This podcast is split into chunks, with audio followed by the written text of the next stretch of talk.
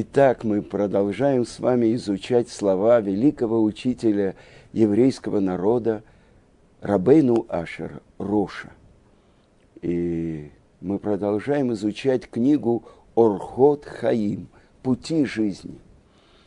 И то, что мы говорили на предыдущих уроках, давайте немножко подведем итог – ведь э, то, что сказано в Перке, а вот, все то, что сотворил Творец в мире, не сотворил, но только ради проявления его славы.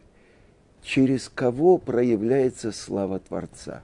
Через человека, который получил свободу выбора, и он может добровольно принять на себя царскую власть Творца, либо он может бунтовать соединять мир и провозглашать единство царя, либо ставить себя вместо царя всех царей и разделять, ставить железный занавес поперек, который будет разделять между небом и землей.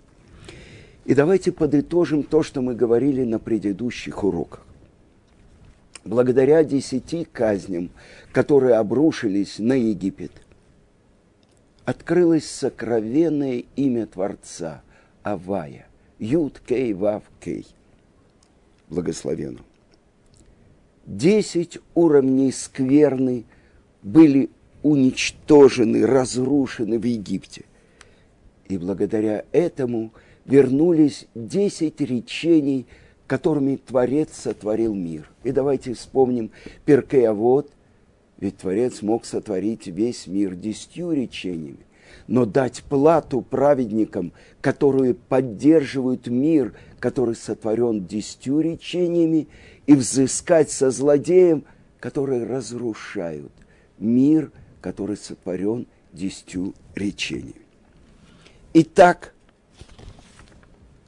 на седьмой день после исхода из Египта. Казалось бы, что может быть еще? Что может открыться? И открывается новая ступень раскрытия имени Творца. Песня у моря, которую пропели евреи, она открывает новый уровень его постижения то есть то, как Творец управляет миром, как одновременно Он спасает своих праведников, то есть еврейский народ, и при этом наказывает злодеев, египтян. Творец раскрывается как всадник, который управляет как бы находится на коне – всадник. А что является конем? Весь сотворенный мир. Как Творец управляет миром. А конь – это весь сотворенный мир. Итак, те, которые вчера только думали про то, где достать клочок соломы, чтобы исполнить норму кирпичей, становятся теми, через которых раскрывается самая великая песня Творцу, прославление Творца. И казалось бы, мы идем, поднимаясь со ступени на ступени. Но вот, нападает на нас Амалек, то, что мы говорили с вами, в месте, которое называется Рафидим, месте, которым Рафу Едеем, ослабели наши руки от постижения Торы. И нашли среди нас те, которые сказали, а есть ли среди нас Авая или нет? И тогда задается вопрос, на кого мог напасть Амалек? Ведь мы окружены со всех сторон облаками славы. И оказывается, что те, которые сомневаются в Творце – облака их изгоняют из места присутствия Творца. И на них нападает Амалек. и выбирает Моше, своего ученика Иошуа бен Нуна, чтобы он вел войну против них внизу, а Творец слышит молитву Моше, который с воздетыми руками над головой молится и просит, вернее, ведет войну там, на небе, против покровителя Амалека, сатана. И сказано, что Иешуа побеждает. Но что здесь происходит? И сказано, и ослабил Иешуа Амалека и его народ мечом. Ослабил, Раша объясняет, убил всех могучих и оставил слабых по повелению Творца. Что же происходит после этой победы с нашим постижением Творца? Ведь Амалек возглавляет всю колесницу скверны, которая находится в этом мире. И благодаря этой победе происходит еще одна ступень в постижении и раскрытии имени Авая. Благословен он. И вот на сорок второй день после песни у моря Раша объясняет, это происходит 5 Сивана, за день до дарования Торы. Когда Муше собирает весь народ и читает им книгу Брита, книгу Союза. Раша объясняет, всю книгу Берешит и до середины книги Шмот, до главы Итров, в которой описывается дарование Торы. И он передает евреям вопрос, готовы вы получить Тору? И именно в этот день, за день до дарования Торы, отвечает весь еврейский народ на «се венишма». То есть от Творца мы готовы принять все безгранично, а затем будем слушать и изучать Его повеление. И открывает Вавилонский Талмуд, трактат Шаббат. Что же происходит в этот момент? Трактат Шаббат, 88 лист. Что в тот момент, когда мы сказали на Асева Нишма, спустились с неба 600 тысяч ангелов, и каждому еврею повязали на голову две короны. Одну за то, что мы сказали – будем исполнять, а вторую за то, что мы сказали, будем слушать, будем учить. А из чего же были сделаны эти короны? Раша объясняет, что они были сделаны мизив шхина, из лучей славы шхины. И тогда на следующий день,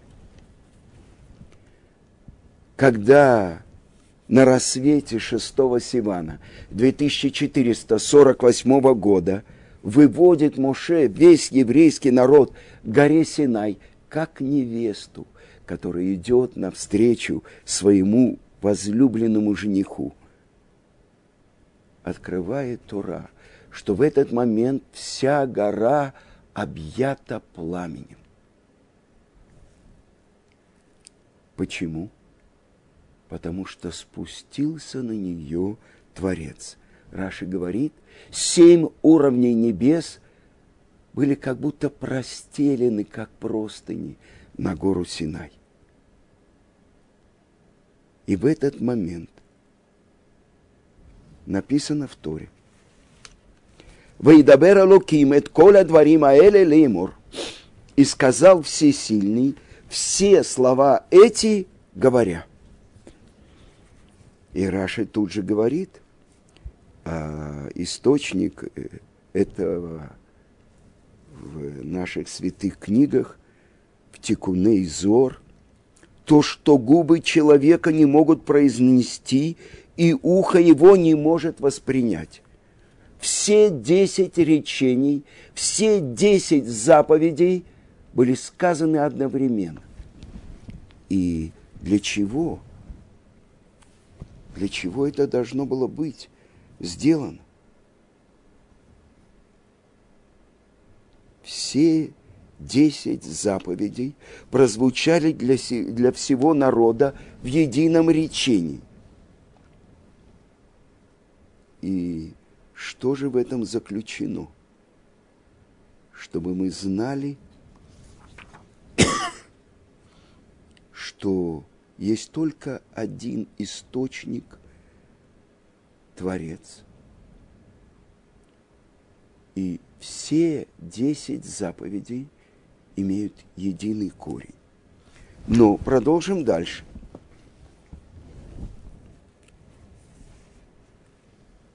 Объясняет Севтей Хакамим, и так объясняет Гаон из Вильна, что в этот момент, когда мы слышали десять речений, одним речением, то, что невозможно воспринять, но то, что благодаря тому, что мы за день до этого сказали, что бы ты нам ни дал, мы готовы исполнять. А потом будем слушать. И так открывает Вавилонский Талмуд.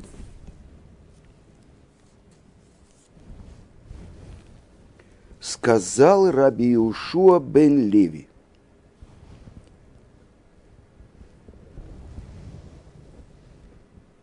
что с каждым речением Творца отлетали души всего еврейского народа.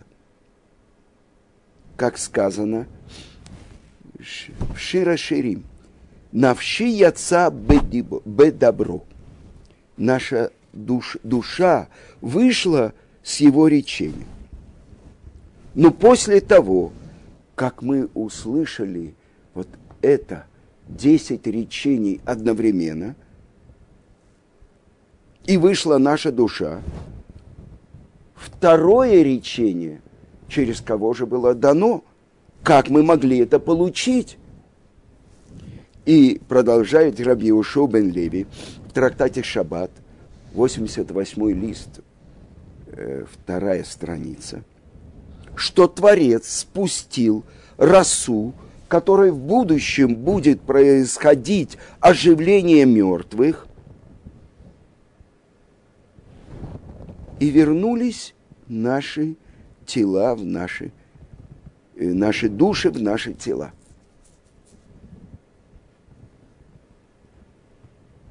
И тогда что сделали евреи?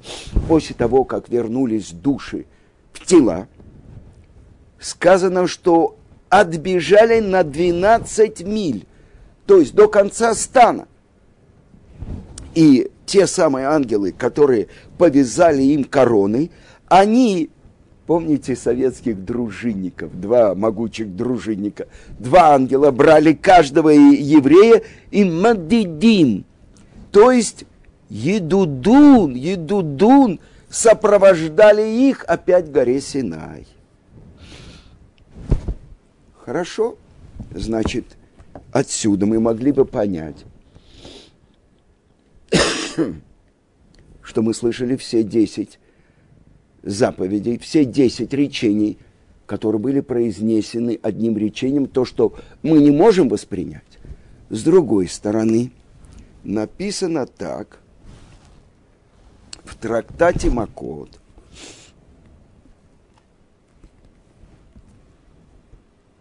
Дараш Раби Симлай. Толковал Раби Симлай. Что?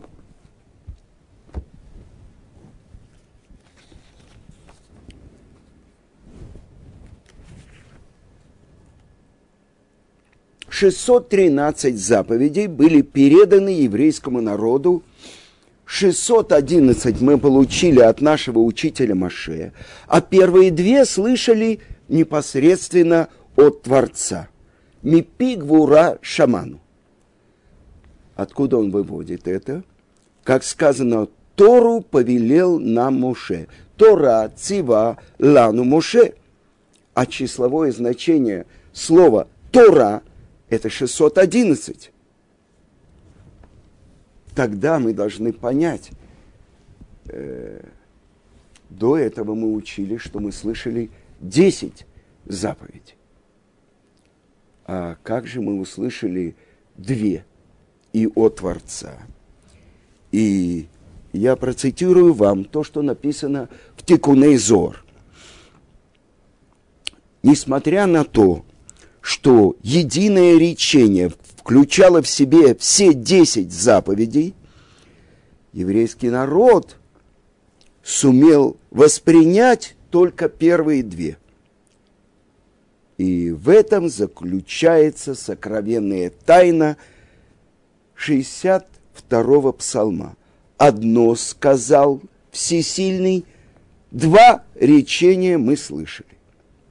И тогда получается, что как бы здесь сказано, что когда мы слышали 10 речений, отлетели наши души, и тогда не было второго раза, как то, что говорит э, в трактате Шаббат Раби Юшу бен Леви, и объясняет это Гаон из Вильна.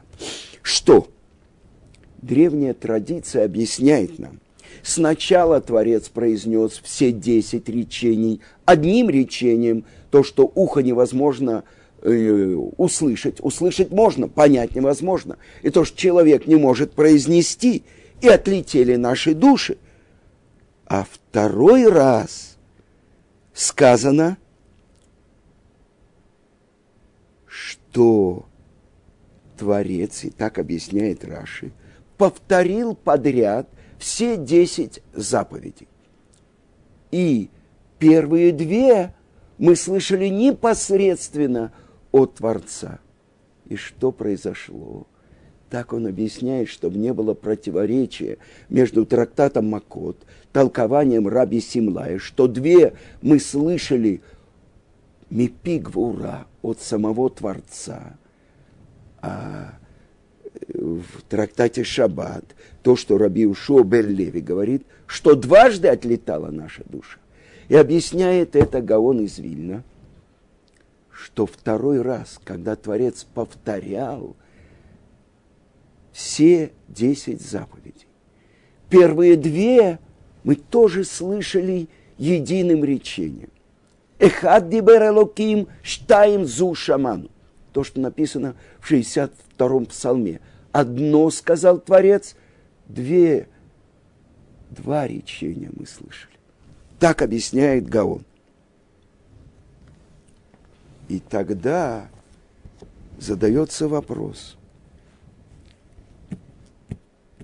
Вы помните, как в детстве мы играли с магнитом? Если магнит приблизить к стружкам, то они начинают шевелиться, а потом медленно-медленно поднимаются, отрываются от земли и прилепляются к магниту. Это то, что произошло с нами у горы Синай. Но зачем нужно было, чтобы дважды мы умирали, чтобы отлетали наши души? Даже по объяснению Гаона – то, как он объясняет Тикунейзор. И это то, что сказано конце, в Шмот. И сказал Муше народу, не бойтесь. Лиман насотетхем байлуким. Для того, чтобы вознести вас, пришел Всесильный. И чтобы страх перед ним был на ваших лицах, чтобы вы не грешили. То есть первые десять заповедей, которые мы слышали единым речением, Творец нас вознес. А вторые, когда мы услышали первую заповедь, «Анохи Ашем Локеха, Ашер Гоцитиха Мерец Мицраим Мибейта Вадим, «Я Бог Всесильный твой, который вывел тебя» из, Егими, из земли египетской, из дома рабства. А вторая – Луиелеха Элогима Керим Альпанай, чтобы не было у тебя никаких других божеств перед моим лицом. Первая, чтобы вознести, а вторая, чтобы был трепет. Но почему дважды? Почему не хватало бы одного отлета души? Это то, что объясняет Рамбан в своем комментарии. Что это значит? Сказано, что мы отсчитываем от выхода из Египта 49 дней, а на 50-й мы получаем Тору. Объясняет мораль из Праги. Весь наш мир, он реализуется через число 7. Шесть дней недели и шаббат. Э, семь цветов радуги. Шесть главных направлений. Вперед, назад, направо, налево, вверх, вниз. И точка схода. Семь цветов радуги, семь нот. Это наш мир. А первую заповедь, которую получает наш пратец Авраам, это восемь на восьмой день пусть будет обрезан у вас каждый мужчина. Это он делает первый, эту заповедь. С другой стороны, все варианты возможностей соединения семи.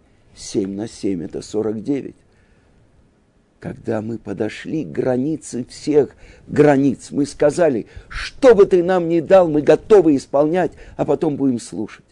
И Творец говорит, кто открыл эту тайну моим сыновьям, которые ангелы на небе пользуются, исполняющие его волю, слушающие его голос. Так что же произошло? То есть на пятидесятый день, восьмой, мы получаем Тору. Мы, сделанные из плоти и крови, в этот момент поднимаемся на уровень ангелов. Но что происходит? Объясняет так величайший каббалист Раби Муше Хаим Люцатов. Там, у горы Синай, родился новый уровень мира. Ведь мир состоит из четырех прооснов. Неживая природа, растительный мир, э, хай, животный мир и человек говорящий. У горы Синай произошло рождение особенного народа. Народа, получившего Тору. А теперь давайте поймем. Два раза происходит вот этот отрыв души из тела. Помните, когда магнит приближается к стружкам, наши души отлетели к источнику. То, что объясняет Рамбан, что означает, что наш учитель Моше, он получил 50 уровней понимания, кроме одного. И он объясняет, что же это за 50 уровень постижения. Это когда душа сливается со своим источником. Что же произошло там, на небе, когда в первый раз, когда мы слышим десять заповедей, произнесенные одним речением, отлетают наши души. И удивительная вещь сказано в трактате Мегила, что э, скрижали завета, которые потом мы получили, они были высечены насквозь. То есть выбиты насквозь. Одно дело, когда человек пишет на доске, он может стереть. А когда это становится единым целым, высеченное насквозь. Талмуд говорит, что буква Мем и самых держались там чудом. Э, в камнях из сапфира, который Творец передает Моше, они были высечены насквозь. И то, что объясняет написано у самого мудрого человека, который был в мире, у нашего учителя и царя Шлому, Шлому Амелых, царя Соломона. Написано в Мишле, «Катвем аль луах либеха», чтобы эти слова были записаны на чем? На скрижалях твоего сердца. Скрижали, которых было высечено насквозь десять заповедей. И это то, что наше сердце называется тоже скрижалями. И тогда мы можем предположить, каким образом произошло вот это удивительное рождение пятого уровня мира, еврея, получившего Тору. Когда наши уши не могут воспринять, но мы слышим голос Творца, который одновременно произносит десять заповедей. Отлетают наши души, и что же высекается на наших сердцах? Первые две буквы четырехбуквенного имени Творца. Юд, Кей. А, написано в трактате Миноход, 29 лист. Учит Творец – и это Раши приводит, комментируя Пятикнижие, что этими двумя буквами Юд, Кей сотворены два мира. Наш мир сотворен буквой Хей. Хейлиха, возьми себе. Это то, что говорит Йосеф египтянам. Возьмите себе семя и сейте. Хей – это буква, которым сотворен наш мир. Определенный артикль а шиур. Сейчас мы посередине этого урока. Гей – это буква, которая буква далит и маленькое отверстие наверху и большое отверстие внизу. Каждый, который хочет выйти из мира, сотворенного Творцом, он может выйти. Но Творец оставил вот это маленькое отверстие наверху, что тот, кто хочет вернуться, он должен подняться и войти в мир Творца. Это буква Хей. Все возможности открыты. У тебя есть полная свобода выбора. Но выбери жизнь. Так советует нам Творец. А будущий мир сотворен буквой Юд. Самая маленькая буква. Все буквы мы пишем, начиная с этой точки. Праведников мало. Это будущий мир, который сотворен буквой Юд. Юд, Кей, это первые две буквы святого имени Авая, которое приводится в Шулхана Рухи. Адона Коль – а я Хувева и Господин всего, тот, кто был, есть и будет. Рожь. Мы уже цитировали его. В трактате Йома объясняется. Имя Авая – это сама жизнь. А все остальные его проявления, они существуют только в том, что уже есть.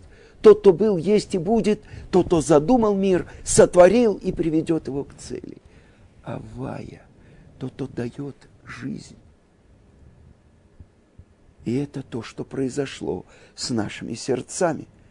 Но второй раз мы слышим повторение десяти заповедей. И первые две мы опять слышим одновременно, и опять отлетают наши души. И что же происходит? Вторые две буквы святого имени Авая – высекаются на наших сердцах. Вот что открывается. Рождается народ, в сердце которого насквозь выбито, высечено имя того, кто сотворил мир, и тот, кто дает каждое мгновение жизнь всему миру. И Первая заповедь Это основа всех повелительных заповедей. Анухи, я, говорит Творец, я как будто свое, свою душу записал и дал вам. А второе, чтобы не было у тебя других богов перед моим лицом, это основа всех запретительных заповедей. Вознес вас, чтобы трепет был у вас на ваших лицах. Объясняет Баалятурим, сын Рабейну Ашера, Рабьяков Баалятурим. Он говорит, что числовое значение слова «анухи» – то, с чего открывается Творец на горе Синай, это первая заповедь, которую мы слышим у горы Синай, оно равно числовому значению слова «кисе» – престол славы Творца. Итак, то, что открывается, когда второй раз возвращаются наши души в наши тела, рождается народ, сердце которого становится скрижалями завета, на котором высечено это четырехбуквенное имя Творца, Авая, благословен Он. И тогда открывается удивительный обычай еврейского народа. Так я слышал от Гаона Равмойши Шапира, моего учителя. Как во всех синагогах изображают скрижали завета. Ведь скрижали были квадратными. А их изображают так, будто над ними детской рукой нарисовано сердце. Вспомним то, что написано в Мишлей – Катвен аллуа клибека, чтобы они были написаны на скрижалях вашего сердца. Вот что это, это означает. И объясняют наши мудрецы, в этот момент полностью вышло из наших сердец дурное начало. И ангел смерти, сатан, Ецарара, Малаха Мавет, потерял над нами всякую власть. И так сказано в Мидраше. Обращается Творец к Сатану и говорит, над всеми народами ты можешь властвовать, но над этим народом нет у тебя власти. То есть в этот момент весь еврейский народ поднимается почти на уровень первого человека, Адама, до греха. То есть мы стали народом, который несет в своем сердце сокровенное имя Авая, благословенного. И наше назначение в мире всей своей жизнью освящать Его святое имя. Как сказано в молитве, Амме кадшей шмеха, народ, освящающий Твое имя.